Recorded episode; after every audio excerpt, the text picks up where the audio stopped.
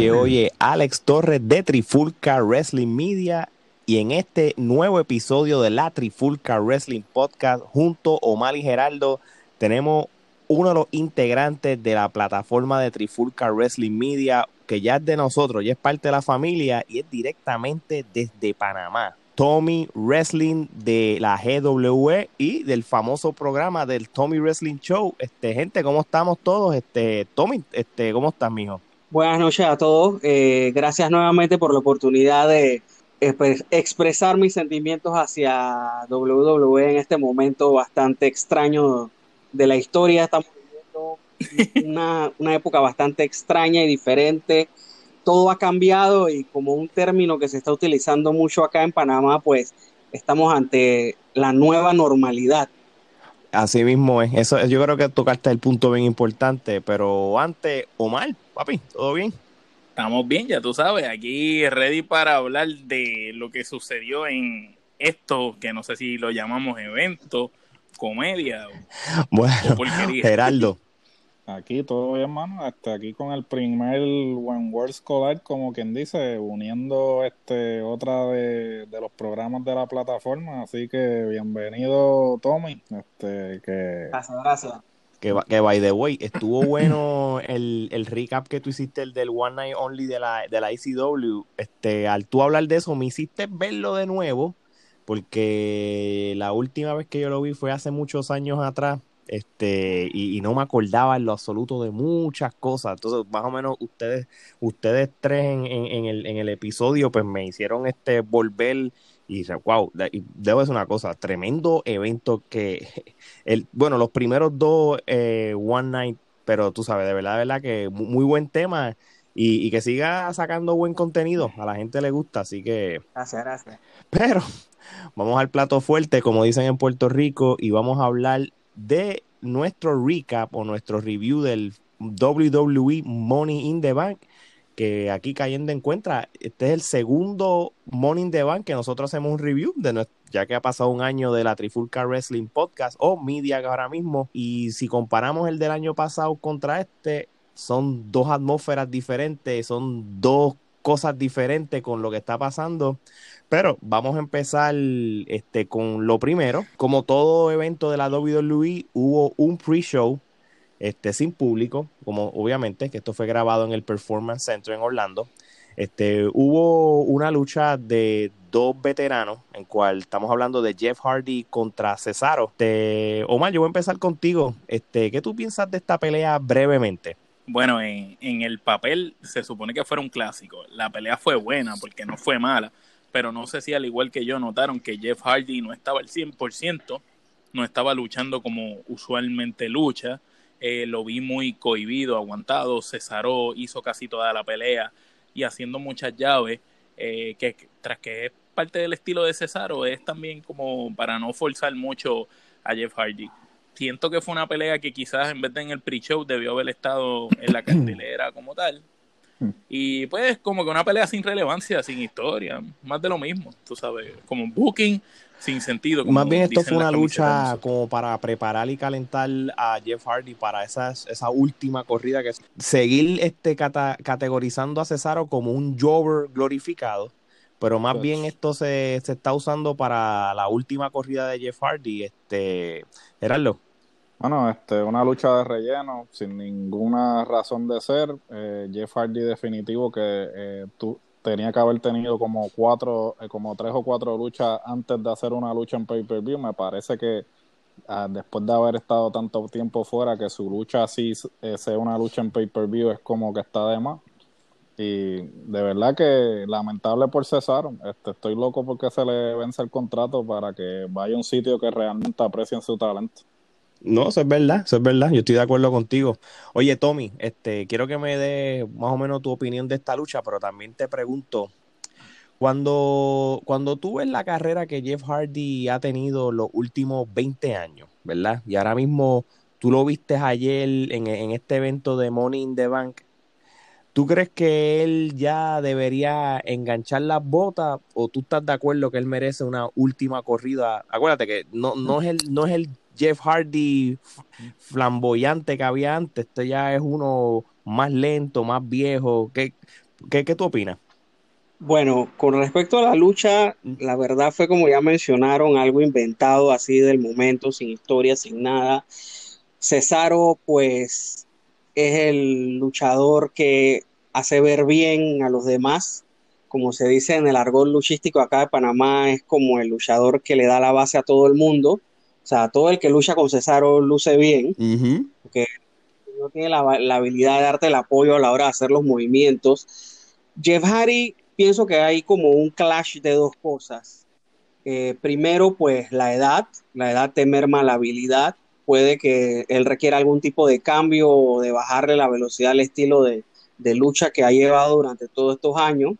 No vaya a ser que en busca de este último ron, pues sufra algún tipo de lesión. Y pues también sabemos, lamentablemente, los vicios o demonios que, que Jeff ha tenido durante su vida y siento que eso también le ha restado, digamos, algo de movilidad y de, de, atleticismo, porque a pesar de que él siempre se ha mantenido como, digamos, en un peso ideal, pues el hecho de los lo ha hecho que suba, baje de peso de manera intermitente y eso a la larga todo le puede afectar. No, eso es cierto, eso es cierto. Yo todavía nunca me olvido de aquella lucha de, en TNA que él tuvo con Sting, que prácticamente él, él, él, él estaba o borracho, estaba endrogado, yo no me acuerdo en las qué dos, estado. las dos Estaban cosas. las dos cosas y, y me acuerdo. Sí, y, me acuerdo Flow que fue Scott bien bochornoso para él y, y, y estaba todo el mundo molesto y, y como, la, como Sting tuvo que acabarla, tú sabes, un hombre que, que obviamente pues, que Sting es una persona bastante cristiana eh, y bastante limpia comparado que eran como dos cosas extremos y Sting como so, en- en- y, y todavía todavía él lucha con sus demonios porque no hace hasta tanto tiempo tuvo un DUI también aquí en los Estados Unidos así que anyway Vamos a entonces darle el ranking de lo que son las quenepas, Tommy. Y lo he escuchado, las quenepas es una frutita que hay en Puerto Rico. Este, mano, que, que no se mastica y solamente se chupa, pero si tú te tragas eso, te puedes morir porque esa pepa es dura. Entonces, pues en vez de 5 estrellas, le damos 5 quenepas, o del 1 al 5, Omar, ¿cuánto tú le das? Ok, Yo yo le le, doy doy dos también. dos. Geraldo, Dos quenepas. Tommy, Bueno, en Panamá eso se conoce como mamón, y lo acabo de, de- de ver. Sí. Sí. Mamón, sí. Mamón. Me le dicen mamoncillo también. Ah, o, o mamonchinos si son unos rojos, ok. que parecen Pues cuántos mamones tú, cuántos mamones. Pues ya, ya lo sé, cuando, cuando vaya para cuando vaya para Mayagüez, este que es el, el área donde de donde salen mayormente, pues ya tú sabes, voy a decir, mira, dame dos o tres mamones. Mira, ¿cuántos, cuántos mamones tú le das entonces, Tommy? dos porque y soy condescendiente, dos. Unánime. Estamos unánime, unánime. Bueno, pues mira, pues vamos a empezar con lo que fue el show como tal. Esto podemos irlo en un pace más, más rápido, así yo digo, y duran como una hora. Pero vamos a la primera lucha, que fue la lucha en pareja, el Fatal Four Way Tag Team, este, en cual New Day retuvo el título contra Lucha House Party, The Miz y John Morrison y The Forgotten Sons. Este, mano, Gerardo, vamos a, a empezar si con esta pregunta que te voy a hacer. Vince McMahon sabe que New Day son los nenes lindos de él, ¿verdad? Eso, eso se sabe. So, de que ganaran y retuvieran el título no me sorprenden. Ahora, la pregunta que yo te hago más allá de ello es lo siguiente. ¿Tú crees que John Morrison, para el comeback que él hizo en la WWE, se merece estar en esta stage de su vida que esté haciendo pareja con The Miz y prácticamente lo degradan? Él, digo, yo no puedo decir que Impact Wrestling era la cima del cielo o era lo mejor que lo mejor, porque para mí el mejor momento de, de él fue con Johnny Moon de Lucha Underground, eso es mi opinión. Y él fue campeón en Sí. y, y, y cuando fue Igualmente, Johnny Impact coincido. en, en TNA, pues, fue campeón también. Entonces, obviamente, estás en la cima en esas empresas, llegas a la WWE y eres uno más del montón. So, ¿qué, tú, ¿Qué tú opinas sobre esto? Se hubiera ido para AEW, no le pasaba eso, pero como quería más De- chavo, se, pues, quería, toma, se podía haber llamado toca. Johnny Dynamite. Mira, imagínate. No. no, pues mira, este, voy a hacer eh, un comentario en cuanto, porque estuve, tuve la oportunidad de escuchar eh, unos cuantos episodios del podcast de Jericho y importante en cuanto a eso que me acabas de preguntar, porque en el podcast que hizo con Brody Lee anteriormente Harper en WWE, estaban hablando precisamente de eso, de personas que han estado en otras empresas y regresan a WWE y Jericho y, y Jericho y Brody Lee coincidieron en que cuando tú estás en WWE y tú estás en un sitial, digamos, en este caso eres un midcard o un luchador de, de cierto nivel, Vince, no importa lo que tú hagas afuera, para Vince, él siempre va a tener la percepción de que tú eres ese mismo luchador. Y el perfecto ejemplo es John Morrison. John Morrison ha sido campeón de todas las empresas en las que ha estado fuera de WWE, sin embargo, no hace nada más que regresar a WWE y lo ponen a hacer pareja con Demis.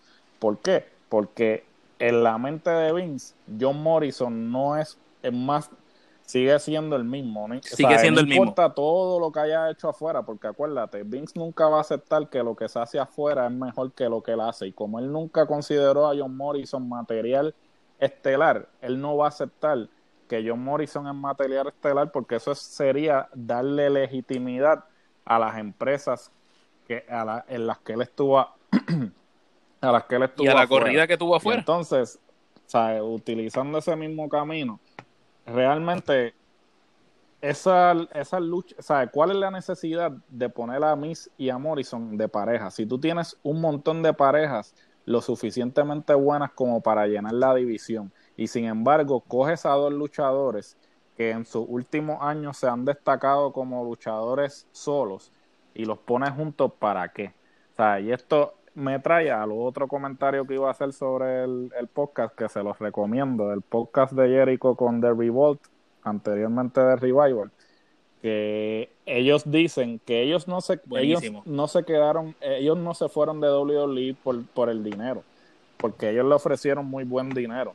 Simplemente ellos se fueron de WWE por el sencillo hecho de que nunca iban a darle exposición a la división de parejas siempre van a ser las mismas dos o tres parejas y no le van a dar exposición al resto de las parejas porque ellos, ellos no ven el respeto que se merece como una división viable o que les va a dejar dinero. Entonces, cuando tú ves luchas como estas, realmente son bookings sin sentido porque tú pones a un lucha house party, pones a unos Forgotten Sons y yo como espectador no me creo que esas parejas están al mismo nivel que las otras, ni siquiera pienso que tienen una oportunidad de ganar esa lucha. Y ahí es donde tú pierdes al espectador, porque la lucha, muy buena, no le voy a restar mérito a la lucha, pero el hecho de que yo como espectador no creo que esas otras parejas están al nivel de, la, de las otras dos, ya tú me perdiste como espectador.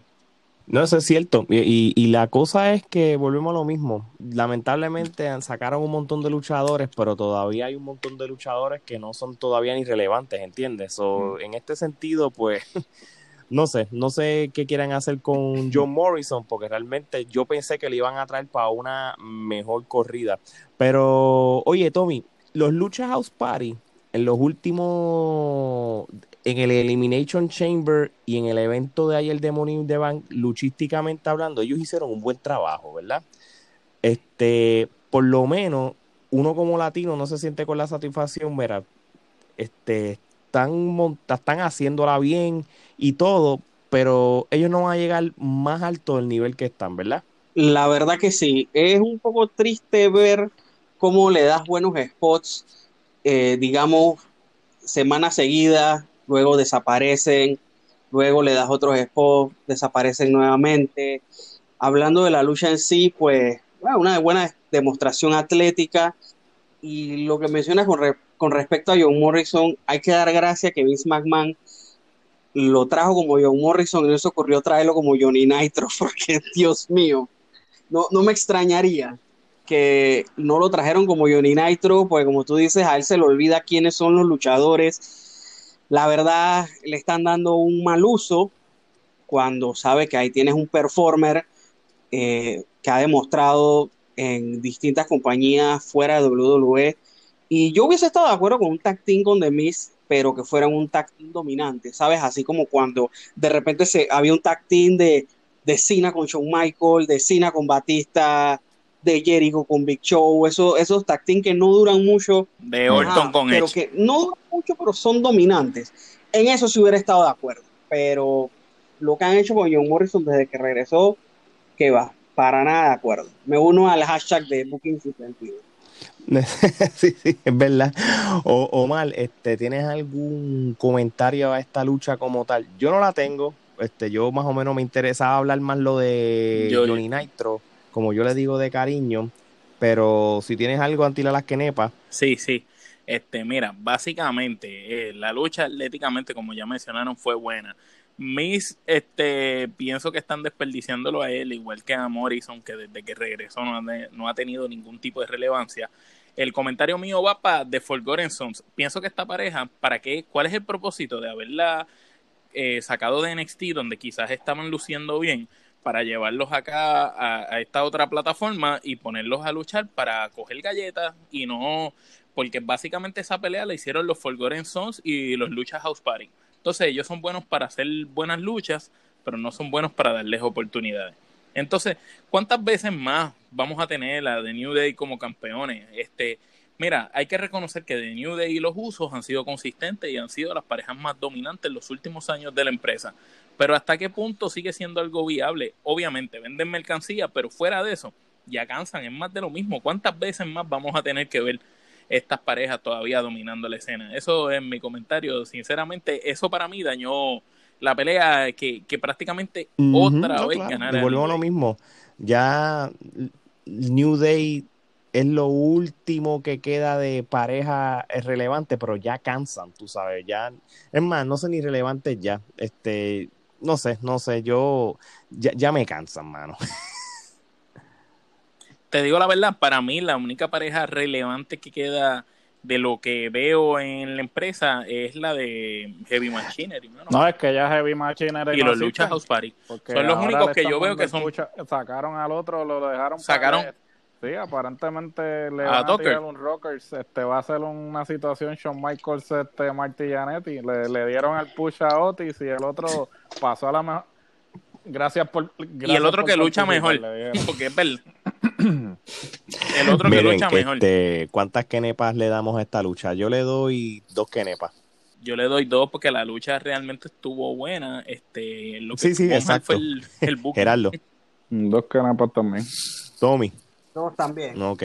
Ve, fíjate, y esto es algo que yo quería decir. Yo analizando con todo y esto, yo analizando el Morning the Bank de este año versus el del año pasado, con todo y la situación, el del año pasado fue una porquería. Porque el año pasado nosotros masacramos ese, ese Morning the Bank cuando, cuando estaban pico a pico con AEW, eso es lo que va a pasar. Sí, sí, sí, pero créeme, créeme, no, no, no, no es como el año pasado. todavía tengo expectativas de que por segundo año corrido Double or Nothing va a ser mejor que ellos como pasó el año pasado, pero no nos adelantemos por si Double or Nothing la caga. Pero vamos a hablar claro, eh, fuera de relajo y no por traer temas de AEW pero todos los shows que IW ha dado los miércoles son mejores que las mira, cosas que hemos si te quieres, Mira, si tú comparas cuando AEW hizo el, empezó la temporada en octubre, ese de octubre a diciembre se sentía ese feeling medio WCW, ¿verdad? No te lo voy a negar. Especialmente los narradores tampoco cooperaron mucho con la causa de hacerlo como que separarlos, porque daban mucho, como muchos quotes eh, o, daban muchas referencias. Ah, ¿te acuerdas que en la WCW pasaba esto y lo otro? Y yo, pero muchachos, olvídense eso ya. El 2020, antes de la pandemia, ya este AEW como que dejó atrás eh, el, el WCW feeling, como le llaman. Cuando la guerra de Tony Khan con este este, bueno, y, lo que pasa es que una, vamos a hacerlo, ¿cuándo fue el Bash at the Beach? En enero, ¿verdad? El que hizo, hizo eh, sí, en, enero, sí. Pues, desde ahí en adelante, ellos dejaron atrás WCW en, en, en, cuestión de dejarse de llevar, hicieron como un contenido como mejor, y, y me atrevo a decir, no me importa, hay gente que puede pensar lo que sea, cada cual tiene su opinión, AEW ha dado mejor contenido que la WWE. Acuérdate, estoy hablando contenido, no en rating. Se vamos a ser realistas. Toda, AEW puede tener mejor show, pero eh, todavía Raw y SmackDown va a tener mejores rating que ellos por lo que es, porque es una plataforma. Primero que SmackDown está en Fox, es canal local en los Estados Unidos, es gratis para todo el mundo. Y, este, Raw va a ser Raw, por más porquería que sea, Raw siempre va a ser el, programa número de lucha libre en el mundo por, porque es Raw. NXT por mejor roster que tenga y a uno que otro semana que le ganen los ratings, AEW se lo está llevando. So, AEW ha demostrado en el 2020 que están teniendo mejor contenido, por lo menos. Pero, Voy a dígame, Tommy. algo a lo, eh, y esto lo descubrí gracias acá a los muchachos que, que hablan acá en el Tommy Wrestling Show.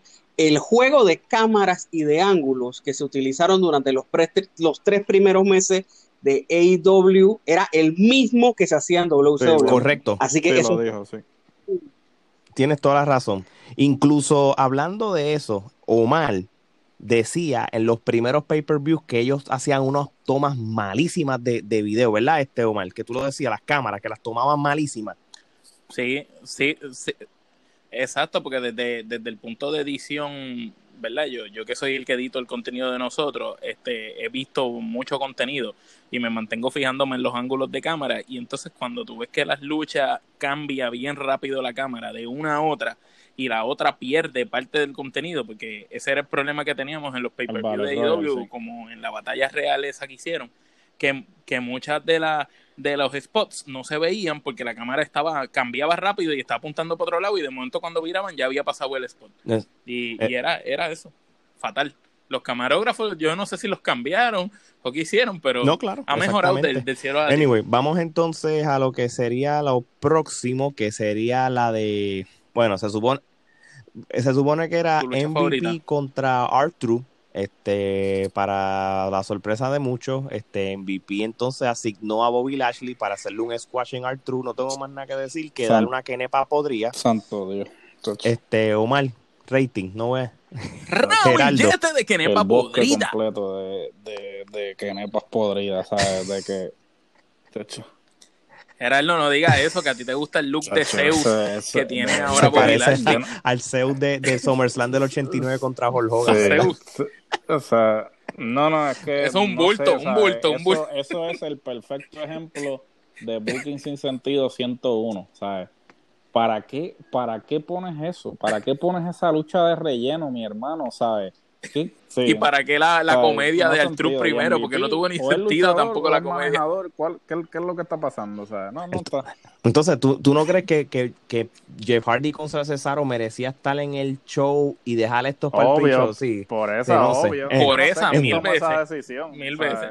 Eh, por eso fue que lo dije Mira, cuando- Tommy, que este, me imagino que no tienes ningún comentario sobre esto, pero si lo Rating. tienes, la- los micrófonos están abiertos, ¿cuántas cuántas kenepas podrías le quieres dar? ¿Sabes? Cuando tú te las comes que botas las, las cascaritas, Ajá. eso le doy a esa lucha. Ni, ni la que ni, ni la que para la casca. Está- media cáscara, media Bueno, vamos entonces para la próxima lucha, que sería la de Bailey junto a Sacha Vance contra Tamina por el título de mujeres de SmackDown. Este, pues, nada para de sorprenderse. Yo digo, no hay que ser un genio para Oye, oye, per- perdón que te interrumpa, un, comentario antes que empiece con la pelea. Eh, ¿Alguien ha notado que algo raro está pasando entre Bailey y Sacha? Como que, no sé si es que quieren entrar a la comunidad LGBT bien duro o algo, pero el tipo de vestimenta que Sacha está usando no es el tipo de vestimenta que ella nos tenía acostumbrado. Y Bailey, la forma como están actuando, es como que tipo eh, Sacha parece un drag queen, más o menos, y, y Bailey está Bueno, extraña, tú sabes, este, está, está como raro. El, giro que están cogiendo los personajes. Urbano Julio Voltio, después que la cría la horca, o sea, realmente eh, re- realmente no sé cómo alguien la dejó salir en televisión así, dado que es contenido para que es contenido para niños, pero Parece- yo realmente dije como que wow, ¿qué pasó aquí? Pero hey, ese soy yo, no, no digo nada. Parecía una drag queen de ahí. de- de- Anyway, la lucha como tal era de sorprenderse. Yo, yo sabía que no iba a haber un cambio de título. Este, sigo diciendo. No, ¿Tú no, yo, yo, no yo tenía fe que esta lucha no se diera, Está- pero está- se dio. Están los, eh, eh, están los bultos. Tamina tiene el triti. Y después está Tamina. Tamina tiene el triti. No Yo se sé podía. cómo, la- cómo ella está contratada todavía realmente. No sé cómo, cómo ha durado tanto. Mira, tú sabes cuando, cuando tú Sí. vas a, la- a los aeropuertos donde tú recoges las maletas, que siempre hay unas maletas bien jodidas que siempre se quedan dando vueltas y nadie las Por eso, coge. sí. Pues No. La mejor analogía, creo. A- a- a- ahora bien, este tampoco fue uh, para mí, Kenepa podría. So, yo, yo, pues como soy un caballero, le voy a dar una Kenepa. Este, Tommy, ¿cuántas Kenepas tú le das y si tienes alguna opinión sobre esta lucha? Mira, de unos meses para acá, las luchas de Bailey, ¿tú sabes para qué servirían? Tú sabes, cuando te, van, cuando te van a operar y te meten al quirófano, en vez de traerte un anestesiólogo, te ponen unas luchas de Bailey y ya. Yo creo que. Es igual de efectivo. Para dormir, niño. Está bueno para dormir, niño. Habla claro, Gerardo. tú le pusiste a tu hija Eh, la pelea de Bailey a para, que se para durmiera. Para que te duerma rapidito. Ni, ni, le- ni leche le di. O sea, cayó. Lo voy, a inten- lo- lo- lo- voy a intentar eso para mi hijo también, porque le da, me da trabajo dormir ese muchachito, pero voy a poner una, una lucha de Bailey a, a A ver ver. si funciona. Ya tú sabes. La nueva, estra- la nueva estrategia. Lo encuentra, lo encuentra chocado Bueno, con la pues tablet. entonces yo le doy una Kenepa, Omar, Geraldo, Que nepa podrida. Tommy. Cuando te mandan a la tienda a buscar las quenepas y traes la bolsa vacía porque te las comiste todas. sea, ah, Chavienda, ya, ya, oh, No, no, no, No hay tienes para no repartir. No tienes para Mano, repartir. ya, ya ustedes me han dado con una pequeña presión. No la voy a dar podría, pero yo también voy a coger la misma analogía del supermercado. La, la, Bueno, la pero- bolsa vacía. A- a- oye, vamos ahora este, para la lucha por el campeonato universal y no el de la Capitol Sport Promotion en Puerto Rico, sino el de SmackDown. Este, cuando, sí, cuando Braun la Strowman copia, la este, derrota a Bray Wyatt, y digo Bray Wyatt porque no fue The Finn, fue Bray Wyatt para retener el título. Este, bueno, yo les voy a decir una cosa, este, y yo voy a hablar de lo que es la historia, porque esto es una historia que todavía no ha terminado. La historia va en buen camino, porque ya sabemos que de Bray Wyatt se va a convertir en The Fiend para una revancha. Yo creo que esto es un no-brainer, porque si me dejo llevar por la lucha per se, estamos hablando de un bulto este, que no sirve como campeón y prácticamente aquí lo que a la gente le importa es Bray Wyatt. Este, ¿Correcto, Omar? Eso es así, a la gente le importa Bray Wyatt, pero Bray Wyatt parece que no se importa a sí mismo, porque básicamente cada vez sigue descuidando más el físico, después que se había puesto en condición para el personaje de Finn, lo sigue tirando a la basura. Eh, Braun Strowman demuestra cada vez que, de verdad, eh, él no es que es malo, es que el tipo no sirve realmente como luchador. Él simplemente, él debería ser como un bodyguard de algún, un acompañante de algún luchador, pero como luchador él no sirve, como campeón menos. Obviamente se ve que The Finn es el que va a venir y va a volver a ganar. Eh, la lucha fue tremenda basura. La historia que están llevando tiene sentido, porque no te voy a decir que es una historia de booking sin sentido, pero Braun Strowman no es una persona capaz de llevar No, claro. una- sí, sí, una sí. de- eh, y, no sabe ni actuar tan siquiera. Este, Tommy, eh, ¿tiene alguna opinión sobre esta lucha antes de ir a las quenepas? Podría. Bueno, la historia, la historia sí tiene algo de potencial, ya que estás utilizando la clásica de que no, tú eras mi amigo, estábamos juntos en esto, regresa. y por un instante se vio, porque se puso la Sí. máscara de, de la oveja negra. Eh, entonces tiene para más, ya que no salió Bray Wyatt normal, entre comillas. Eh, que ya sabemos qué es lo que sigue. La verdad, una lucha bastante limitada. Yo siento que Braun Strowman solamente se ve bien en luchas donde hay varias personas, donde él se dedica a destruirlos uno detrás del otro, pero en un pace así como de one on one, no sé, salen, salen a relucir sus carencias en la lucha. Mm, Exactamente. Pues, so, básicamente Geraldo. tengo que felicitar a Bray Wyatt porque sacarle una lucha a Braun Strowman, eso es definitivamente, eh, un- hay que darle el premio Nobel porque yo no puedo comprender cómo un tipo que, eh, o sea, haciendo hincapié en el documental este de Undertaker, este, cuando Undertaker era joven, y eh, eh, partiendo de la premisa que Strowman y Undertaker son más o menos del mismo tamaño, el mismo peso, yo no puedo creer cómo Undertaker era un tipo tan dinámico, o sea, con la altura y el peso que tenía. Es una, Pero no te vayas lejos, Kevin Nash. y entonces que tú no era tan dinámico como Undertaker, jamás era físicamente tan el malo tipo como se ve que eh, eh, porque era bodybuilder, so, este, es un tipo que es imponente, sea, la presencia que tiene, pero se mueve, o sea, como, como una tortuga, mi hermano, o sea, no, O sea, como un robot, no tiene movimiento, no tiene flexibilidad. Y Como un robot. tú dices, o sea, tampoco, tampoco es como que sabe hablar. que Y no sabe ni hablar en el micrófono Paul Heyman, tampoco. ponle un micrófono entonces para que por lo menos no, o sea, el tipo no sabe luchar, tampoco tiene micrófono, o sea, el tipo está luciendo mal.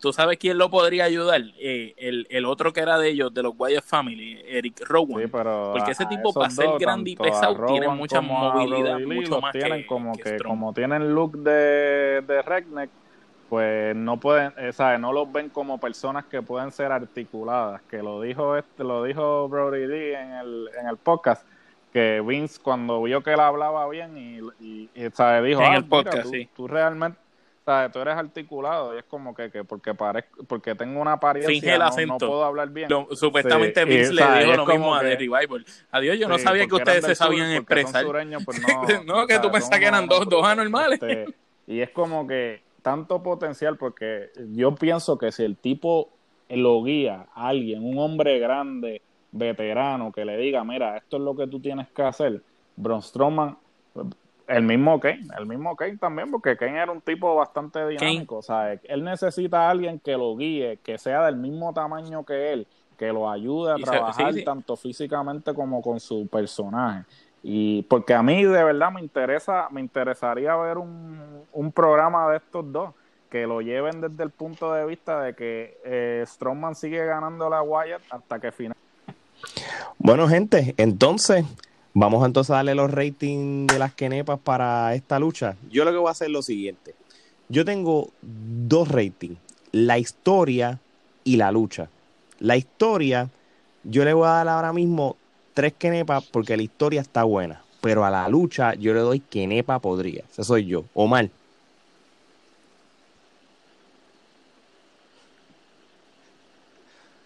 La lucha le Muy damos Gerardo. ramillete de A la podrida y a la 3, historia le a damos la lucha dos quenepas. ramillete de Kenepa podría. Y me asusté. ¿qué? Tommy. A la historia 3 porque tiene mucho potencial. O sea, y a la lucha ni siquiera pasaron a vender las que estamos, estamos bien. Este, oye, este, interesante esto que les voy a hablar. Ese segmento que siga sale- eh, apareciendo de ese hacker misterioso, que sigue apareciendo. La diferencia es que ahora el hacker está diciendo de que está viendo a todo el mundo y no se está concentrando lo que es SmackDown. Es la impresión que yo percibí de eso. Este, sin entrar en muchos detalles, ¿tienen algún nominado en quién pueda hacer ese famoso hacker? Este, empiezo contigo, Tommy. Yo eh, tirando mil plegarias al cielo y a las necesidades y preferencias. Cien- 100 Punk. Tiempo. CM Ok, Punk. ok. Yo también, con mis plegarias, también yo quisiera que fuera 100 Punk, sería algo bien Sí. chévere. Pero me estoy inclinando a luchadores que cuando uno diga que, que es el que es, como que la gente va a decir, ah, tanta cosa para él, y no sé, todavía sigo pensando que puede ser Mustafa Ali. Y no es porque, porque no sé por qué me viene a la mente, mano, de, de- de esta semana. No, lo han mencionado este, como una alternativa, so, este, pero I'm sorry. de verdad que si es Mustafa Ali. mua, mua, mua. ¿Y tú quién piensas? Pero tú quién piensas que puede ser? No, yo realmente, como dirían en perfecto castellano, wishful thinking, este, sí en Punk. O sea, tiene, o sea, que salga el, el, el, el viñete ese otra vez y, y, de, re- y el, sí. Omar. Y el Call of Personality. No, no, no, no, no. Mira, eh, al igual que todos ustedes, este, yo pienso que CM Punk es el, eh, es el, ellos yo pienso que están haciendo la historia para hacer que la gente piense que CM Punk, y si llegan a un acuerdo con CM Punk, bien, pero si no llegan a un acuerdo con este señor que es sumamente difícil de convencer, pues yo pienso que uno que sería bueno, Bueno, sería pues, Johnny este, Gargano vamos a ver entonces quién cambio de rayo actitud. termina siendo, si es Mustafa Ali o es 100 Punk. Oye, no Después creo, que no fíjate, sea, porque este, él, él ha Apollo estado Crews. activo. No hay problema. Excelente. También. O Titus Miren, Sonic. este, vamos entonces para lo próximo. Este, by the way, este fue un pay-per-view que lo que duró fueron dos horas y pico. Estableció un- que, minutos, este, que estableció un récord de, de, de, y 23 minutos, horas y 23 horas, Y como, ya, como había salido en la Trifulca Wrestling Podcast, este este es la dirección que va a ir Vince McMahon por un tiempo hasta que todo se normalice, así que, en que no está mal, a mí no me molestó, al contrario, era mejor salir de esto rápido. Vamos. Tres horas de eso. Sí, no, muchachos, eso iba a ser horrible. Pero vamos entonces a lo que sí vale la pena hablar, y es la lucha de la noche. Este es el campeón de la WWE, Drew McIntyre, que retuvo el campeonato el niño símbolo de la trifulca, el hijo pródigo de el niño de la trifulca de nosotros. Drew McIntyre retuvo el campeonato ante Seth Rollins. Este fue muy muy buena lucha. Este me gustó por una razón. Yo estaba pensando, ok, si esta es la versión Hill de Seth Rollins que necesita ayuda y va a venir gente al rescate, la daña, pero fue en uno contra uno que en un momento dado que cuando la daña. Este, Cerró le hizo el finish a, a, McIntyre, le dije, mm, yo creo que esto, esto se puede acabar. Vince le dio la garrotera con Drew. Pero no, mano. Se acabó. Este, Claymore Kick se acabó. Muy buena lucha. Este, ramillete de Kenepas no, pero fueron cinco Kenepas. Omar, tu opinión.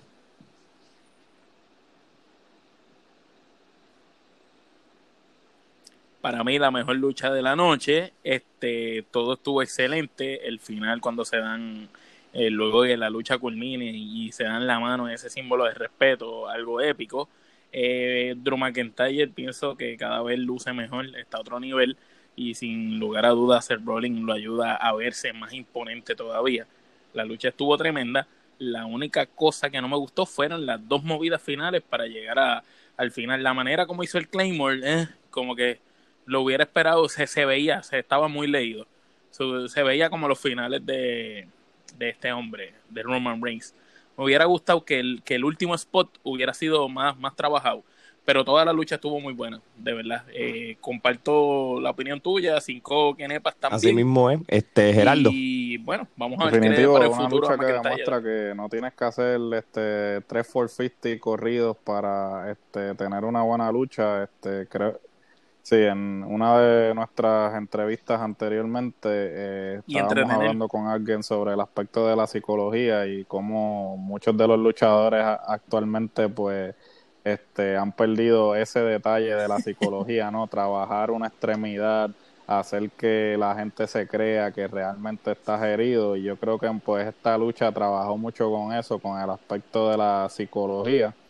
Y definitivamente que este, se deben dar más luchas así y dejar a un lado quizás las tres volteretas, este, los lances sin ningún tipo de objetivo, porque realmente no tienen razón de ser. Al final, de, a fin de cuentas, tú puedes hacer tres 450 y yo quedarme como que, ok, pero ¿qué lograste en términos de avanzar la historia o la lucha en sí? So, me gustó mucho, eh, no ramillete, pero eh, cinco kenepas. Muy bien, muy bien. Tommy. Mira, la verdad fue una demostración de atleticismo. Eh, Seth Rollins con un nuevo tema de entrada. A mí, a mí me gustan que los Hills tengan este tipo de entradas, así con esa música así como épica, porque le das como ese aire de superioridad que deben tener los Hills. Eh, un atleta consagrado, por algo no le dice eh, CrossFit Jesus. Uh un hombre que, regresó a la WWE como a, decir, ahora sí lo hice, ahora soy mejor, soy mil veces mejor atleta y lo está demostrando. Una muy buena lucha, me gustó la secuencia de los finales falsos. Eh, creo que todos me los creí. Pensé de que no puede ser Vince Cabrió de, de Drew, pero al final se lleva la victoria y le damos las cinco quenepas a esta lucha porque valió la pena haber esperado y ver tantas tantas cosas malas para ver esta lucha. Sí, y a pesar de que, es difícil digerir estas luchas sin público, porque ustedes se ponen a pensar la, la, la, la, la, película de uno como que, que en esta no final y todo el mundo gritando, de verdad, de verdad, pues como, como que, que, hace falta todavía el factor público. Pero nada, hermano, ya después que pase, ajá. Yo pienso que ellos están pecando de no hacer lo que hace IW. IW son más inteligentes, tienen luchadores de público. Eso es lo que tú tienes que tener. Los mismos que están por ahí es, sin así hacer mismo nada. es, yo estoy de acuerdo contigo. sentado Este, gritando y chavando. bueno, Voy gente, a agregar, ajá. voy a agregar algo que comentabas de lo de, eh, de All Elite. ¿Sabes para mí cuál fue el mejor público de este año? Eh, Sammy Guevara cantando la canción de No, Jericho. eso, estuvo, Fue eso fue épico, mano. Esto está bueno. Eso fue épico y Ah, épico, Ahora épico. se llaman Le, Épico. Le Sex Gods. Eso está todo. Que esa No, canción de Gue- Jericho está Guevara realmente es el, el, el como que no, no solamente eso, es que tú no sabes ahora con qué él va a venir God. una semana tras otra con sus loqueras, porque vamos a ser claros, vamos, a- vamos a ser realistas, la, la escena del Street Fight del carrito de golf, mano, yo lo puedo ver mil veces y yo me río igual porque les quedó tan brutal lo de persiguiéndolo y el cantazo que cogió y todo, de verdad que Guevara este, está, está brutal. Yo, yo no hubiera pensado ese giro como, como de carácter que él tiene, porque acuérdense, cuando fue el debut el eh, la- o el premier de, de Dinamita, fue la lucha contra Cody Rhodes y, y Guevara era pues normal. Sí. Y después fue cuando se une al Inner Circle, tú sabes. Y de ahí en adelante, Sí, brilla. Pero es que acuérdate, no es por nada. eh, todo lo que esté cerca de Jericho brilla. Y, es, y Jericho tiene la capacidad, él lo demostró cuando él hizo el grupo, hizo esa primera promo, en la cual él simplemente con el micrófono elevó a todos los que estaban con él. Él hizo que unos LAX que, que mucha gente no conocía ni sabía ni quiénes eran, que un Sammy Guevara que, que mucha gente no conocía, que un Jack Hager que todo el mundo decía, diablo, este suave la pesta, ya aburre, más de lo mismo, se vieran imponentes con tan solo el hablar. Jericho está a otro nivel. Por eso es, es- es Así que en los es. comentarios ahora Bueno, está gente, él y no estaba este, vamos entonces para el main event. Lo consigne pregunta porque este, vamos a ser realistas. Va- si vamos a comparar las luchas genuinas del ladder match de Money in the Bank y vemos y recreamos cuando lo ganó Seth Rollins, la, manera que Shelton Benjamin utilizaba la escalera para hacer sus piruetas y sus cosas, eran las luchas que eran. Y lamentablemente a mí se me hace difícil yo decir vamos a la próxima lucha porque realmente no, no la puedo catalogar lucha porque real- puedo llamarlo como un como Tienes un cortometraje o un segmento un, porque no, un, no es- un- un sketch de Saturday Night Live. O sea, es que prácticamente, prácticamente no hubo una lucha, no hubo una lucha, o sea, una- un ladder match, no usan la escalera como arma, no lo usan para nada, simplemente fue un, un- un sketch, como estábamos diciendo. Anyway, pues va- vamos a hablar sobre esto. Si vamos a hablar de las películas que ha hecho WWE desde WrestleMania, hablamos muy bien de la de Undertaker con AJ, hablamos muy bien de la de Cena con The Fiend, pero lamentablemente esta me entretuvo en partes, pero no puedo catalogar lo que estuvo bueno. Porque, ¿sabes? Realmente no, no fue la mejor película que ha hecho WWE. Eh, No fue un fracaso taquillero, me atrevo a decir. Este, hubo escenas cómicas y todo, pero este yo creo que para sorpresa de todo, Oti ganó. No me, pero por el o- sí, después viene Omar, Y lo más brutal es que en la clara yo dije, yo lo dije, pero sabes dije, que yo quiero oye, que Oti pueda ganar. Definitivo. eh, Era tu amigo. Ahora digo como Hugo, a mí me Pero- escucha Vince, Vince me escucha. Sí, sí, claro, amigo. claro. Oye, pero señor Tommy Sí, Wrestling, le escribí yo creo que tú personal y me dijo yo creo que tú sabes el primero que nos des tu sinopsis de, de esta película del fracaso taquillero. Mira, la verdad, cuando comenzó y yo vi por dónde iba el hilo del asunto, yo me mentalicé con el fondo de Benny Hill para poder tratar de, de digerir lo que iba a suceder. Eh, hubo ciertas escenas como que ah, me dio risa, pero no sé, eh, no es que no puedo decir que es un match. Simplemente fue un segmento largo. eh, donde hubo uno que otro spot que, que diera risa, vimos que, vimos que salió Brother Love, salió Paul Heyman, eh, luego vi un, me pareció como cuando estaban en la cocina que se resbaló Dana Brooke, que sonó la música de Doink, cuando se cayó así como, o sea, como una especie de burla, eh, Ashka que últimamente está en ese papel así como de que ando loca por ahí por la vida, sea, fue un conjunto de cosas, pero no algo que yo vaya a recordar o, o a decir que fue como un, un buen recuerdo. Eh, no sé qué me dio más tristeza ver que Otis ganó o la gente hoy en Instagram preguntando si de verdad se había muerto Rey Misterio y Alistair Black. Pues, no hablemos de eso. Eso es que de verdad que yo creo que es lo que lo que mucha gente a veces dice que todavía hay ciertas regiones del planeta que se creen que la lucha libre es de verdad al 100%. Yo, eso lo dices tú, yo no. tú lo dices porque iba allá. Yo, pues, por eso, si él lo dice porque él lo sabe, exacto. este, Tommy pues, es nuestro pues, embajador en pues, Panamá. Sí, mucha gente pensó que estaba muerto. Este, pero nada, este, ellos resucitaron en Raw. So, eso, es lo, eso, eso, es lo que está en itinerario. Anyway, bueno, el Style también había resucitado, así que es, costumbre. Sí, exactamente. Yo, la verdad, eh, para clasificarlo, ni siquiera usaré Kenepas, diré que simplemente fue un mal segmento. Ok, eso, eso está bien, porque yo puedo decir que es un segmento, yo como quiera le tengo que dar las quenepas para no perder el, el, style o, o, o, tomates podridos si nos vamos a estilo película. Este, Omar, ¿hay alguna escena que te haya por lo menos gustado en, esta comedia?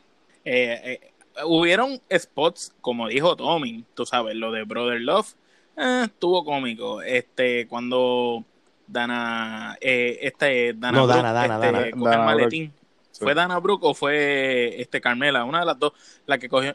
Dana, Dana fue la que cogió el maletín y sale Stephanie con, con ella en ese segmento. Eh, lo que pasa es que trataron, no sé si se dieron cuenta al igual que ellos, que esto, ellos querían que pareciera como cuando estaba el Attitude Era, que, que todo el mundo pensaba que las oficinas de WWE eran un algarete, luchadores por todos lados, cosas raras sucediendo. y ellos, trataron quizás como de, hacer eso, pero PG.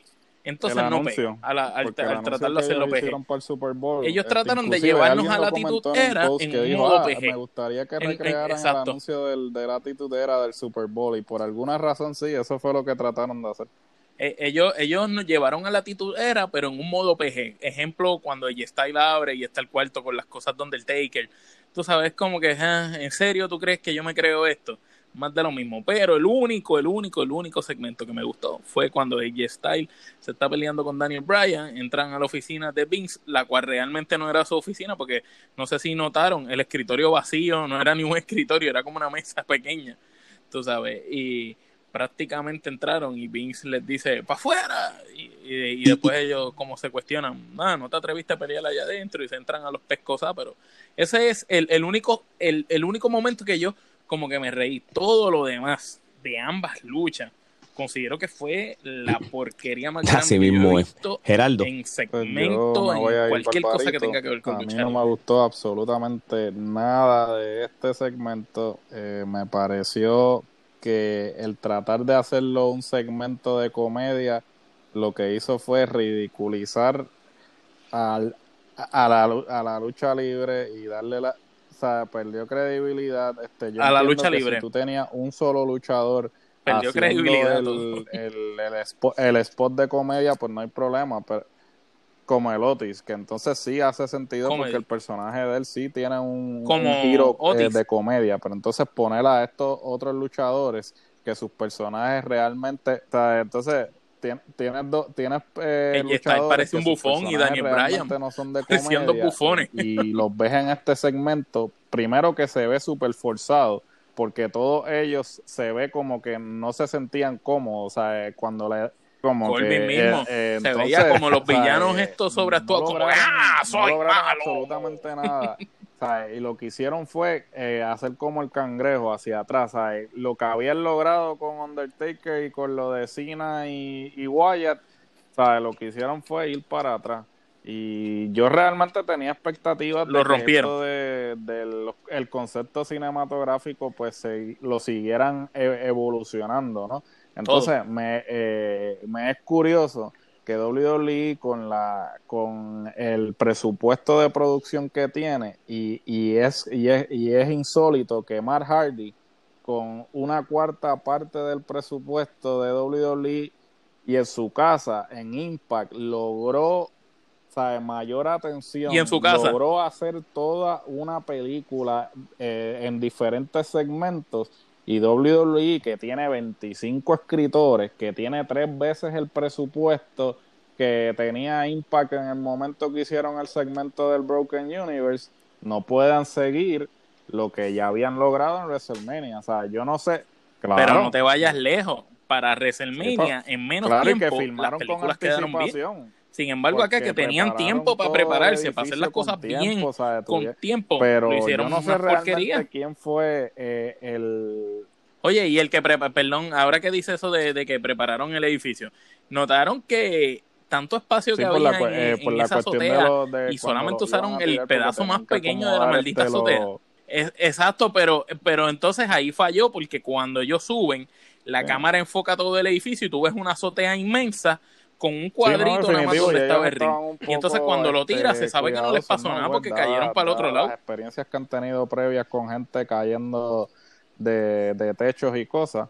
Supuestamente eh, hasta el mismo Vince este, hizo el spot de, de Rey Misterio y Alistair Black. No sé cuán cierto sea, pero estaban diciendo en, en internet que él estaba haciendo el spot para verificar antes que los luchadores lo hicieran. No sé cuán cierto, pero este eh, sí, verifica, verifica. Este pero de verdad que Let me check este, no sé, mano, no, no me gustó God para nada eh, el, el hacerlo comedia, ¿sabes? Porque hay una forma de hacer comedia.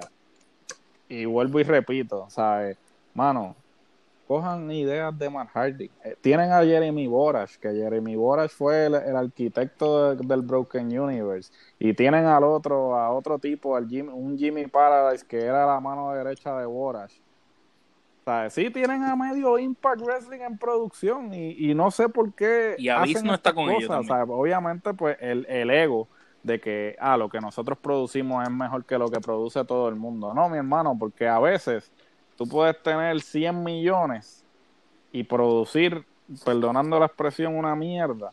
Y, en- y el que tiene 20 pesos que le sobraron del almuerzo, produce un mejor cortometraje que tú con tu película de 100 millones. O sea, a eso es lo que me refiero. Pero Bueno, eh, este, y no sé, WWE todavía tiene la insistencia de que quieren mostrar sus edificios y sus cuartos y sus cosas, porque así lo hicieron en el Performance Center con, con, la, eh, con la lucha de Edge y Randy Orton, pues aquí nos dieron el tour también, este, el lobby. no, y lo del gimnasio, eso, bueno. Eh, el- oye, oye, el, no, antes de eso, el gimnasio, fíjate, qué- el gimnasio futuro- qué futuro va a tener Otis? los 80, lo- los colores neones Sí. esos que están con la W, esos son los mismos que, que estaba desde la era de O sea, Hogan, de la era de Stone Cold, eso lo han dejado intacto, Y alguien, de y verdad. alguien que me explique la obsesión que tienen con reventar los espejos en el gimnasio, porque ya en la lucha de Champa y, y Gargano lo hicieron, en la de Edge y Randy lo hicieron, y ahora lo hicieron ahora. O sea, es como que alguien parece que está obsesionado con ese aspecto, como que sí, vamos, vamos a romper un espejo para que... Sí, sí, como que... O sea, es como que... No Y- entiendo. No, pues, pues, bueno, nada, El sabes, espejo va a quedar bien también un tour este, de, del parte del tour porque ah, porque fue, era el gimnasio, la cafetería, el lobby, eh, el, el conference room de Money in the Bank, como le llaman, la oficina de Vince y el techo. Sí, está el, baño. el baño, la cafetería, baño, está la el cafetería. El, Este, el, y, y así el dinner, el, sucesivamente. el Este, dinner room. Los elevadores, este, oye, enseñaron los en la elevadores. pared una imagen de, de Roman Reigns, de Roman Reigns, que- Se le enfocaron y lo enfocaron. con De Roman intención. Reigns. Quiere decirle que, Yo lo noté que y lo le de enfocaron, Reigns, que entonces, no fue- podemos lo decir que hicieron con alevosía. So, nada, mano, este, el cortometraje yo le doy este yo le voy a, yo no puedo decir que es una quenepa podrida, le voy a dar un tomate podrido, como los Rotten Tomatoes de las películas, Geraldo. Tacho, yo no, no, no sé si darle algo, de verdad. Yo este combino la bolsa vacía con el palo de quenepas que todavía no ha dado quenepas. o sea, es, un, o sea, es un desastre, un desastre. O mal. Yo le voy Tommy. a dar las raíces podridas de la, de la Diantre, torta Tommy. quenepa. Yo creo que, no Ma- sé, la hojita raíz, del tomate, algo así. Ni, la, ni el tomate. Así, una cosa así. El gusano, el No- no gusano que le da los cómo- tomates cuando están viejos. es, no sé, todavía no lo asimilo. Yo espero que no le den el campeonato. Mire, y. Otis va a perder no, el eso maletín sería, como eso lo sería perdió de, de, Mian de Sanders. verdad de co- Eso sería, eso sería desprestigiar el campeonato peor que cuando, de, que cuando imagina que se lo quite Strowman. el campeonato de WCW. Mira, no, no. a hoy ese- Más aún. a ese que nivel. Hicieron hace como dos semanas y le preguntaron qué él haría con ese maletín si lo ganaba, ¿no? Suponiendo que el evento no había pasado. Y él dijo que pensando en su amigo, eh, canjearían por una lucha por los títulos en pareja, lo cual, si sucede, sería un desastre encima de otro desastre. Ah, no, eso sería como que para eso tanta cosa, porque el, el, el fun es que tú lo canjees por un campeonato. Claro. Mira, tú sabes que quedaría chévere que lo canjee, aunque pierda. De momento, tú sabes, que, que, que de momento zapar. Pues exacto, para un de esto de comedia, bien bru- es más, bien brutal que, que, que de fin eh, peleando con, con este y él los interrumpa. Sí, no, claro. Bien cómico Bueno, y, y venga este, la para ir y- cerrando, y, pierda este, mi gente, este, si nos dejamos de llevar por el itinerario de la WWE del 2020, yo le doy tres quenepas. Este, Sí, Geraldo, del 1 al 10, yo, yo le doy 3, no le puedo dar más Omar, ¿me dijiste cuánto? Y Tommy, del 1 al Dos. 10. 2. Ok, Dos. muy bien. Eso Tres, está tres, muy tres bien. Yo también. creo que no, no, no merece ni, ni, ni 50-50. Oye, gente, con esto que está ocurriendo en estos últimos meses y los itinerarios de todo el mundo de la lucha, en el mundo de la lucha libre ha cambiado, se supone que después de este evento lo próximo era ir, yo creo que para Arabia, me imagino, pero no se dio o, o iba a haber algún otro evento, desconozco. So, ahora mismo para el mes de junio no hay ningún evento en calendario para la WWE, o sea, no hay un fast lane, no hay nada todavía que, haya- que hayan dicho. El próximo evento que anunciaron, Flash. Backlash, ¿verdad? Ah, Backlash, sí, lo habían anunciado. Pero. Backlash va a ser para el año que viene o para el mes que No, viene. El mes que viene. Ok, wow, a mí me encantaba Backlash, el, el concepto. Bueno, pues está bien, ya, ya entonces lo que yo dije, entonces no, no va, este, y no lo vamos a editar. So, Backlash sería el mes que viene, y después le sigue el WWE Extreme Rules en julio. Este, so, vamos a ver qué película de terror usarán en, oye, me imagino en Extreme Rules, cosa que uno puede usar objetos y harán una, un, un cortometraje con los luchadores estilo la película esta de So, Quién sabe. Ya nada me sorprende. así que puede ser la primera, acuérdate, ya está la comedia, está la película de suspenso y ahora puede ser la película de horror con, con, con Extreme Rules, así que pendiente gente, No lo van a hacer, sí, sí, sí, con Wyatt que lo están, le están dañando el gimmick. El fin ya está. Anyway, ya está este. Tommy, ¿Sabes qué an- podrían No van a hacer nada. ajá, cuéntame. Eh, Son unas ¿Sabes qué podrían hacer? ¿Tú te acuerdas? Creo que fue como en el 99, en el 2000, que hubo una lucha extrema de WCW, que era como un parking Sí, lot rodeado sí, de carros. sí. Que estaba Sandman, este, sí, que le hicieron, este, que era como si fuera un vertedero, básicamente, rodeado, Ajá. rodeado de carros. Sí, que mali- ma- malísima. eh, pero el concepto era bueno, pero mal ejecutado. Pero, pero sí, este, sería tremenda idea. Coincido contigo. Bien hecha. Si lo Sí, haces si bien lo hecho, pues si lo entonces. ejecutan bien, sí. sí. Bueno, vamos a ver entonces qué sucede con la WWE Ah, los y- próximos y meses. Aquí, este, verificando el dato, eh, sí, Backlash, 14 de junio del 2020. Perfecto. Pues ya tenemos el próximo evento de Backlash. Vamos a ver qué, qué nos lleva. Posiblemente la revancha de Edge contra Randy Orton, que tanto estamos Sí, ya hablando. está, con- ya está confirmado. Aparentemente, este, Randy Orton y Edge es la única lucha que hay hasta el momento. Muy bien. Esperemos, vamos a ver qué pasa. Bueno, Y- Tommy, y antes de despedirnos, di a todo el mundo tus redes sociales y, y habla de tu show. Bueno, este, pueden buscarme en Instagram ¿Y el como? Tommy underscore wrestling, en fanpage de Facebook Tommy Wrestling. Eh, los invito también que dentro de la plataforma de la Trifulca escuchen el Tommy Wrestling Show eh, donde hablamos de lucha libre, a veces hablamos de algún otro tema desde un punto de vista bastante crítico, ya por situaciones que nos pasan acá en Panamá, donde, por ejemplo, ustedes luchan contra el booking sin sentido y nosotros luchamos contra los fanáticos sin sentido. Oye, dos camisas nuevas entonces. Eso viene. buena, buena, buena, buena, buena química. Bueno, gente, y a los que nos escuchan. Fanáticos sin sentido. Este, queremos darle las gracias a todos los que nos han seguido en las redes sociales. Este, Facebook, Trifulca Wrestling Podcast, este, con 8000 likes y 10000 follows. Este, estamos bien contentos porque la Trifulca Wrestling Podcast en el Instagram como Trifulca Wrestling Media llegamos a los mil followers por fin. Así que vamos, vamos bien. El Twitter no vamos mal. Este, le empezamos a dar cariñito, ya estamos casi en los 700 follows. Este, bueno, muchas suscripciones en el YouTube con crecimiento, así que sigan apoyándonos. Y, para eso estamos, este, para dar contenido de lucha libre que a todo el mundo le gusta. Así que nada, este, vamos a cerrar ya con esto y nos vámonos, vámonos este clásico. Gerardo, acaba esto. Como siempre les digo, cuando ustedes creen que tienen la respuesta, nosotros cambiamos las preguntas. Bueno, hasta la próxima. Oíste, copiete.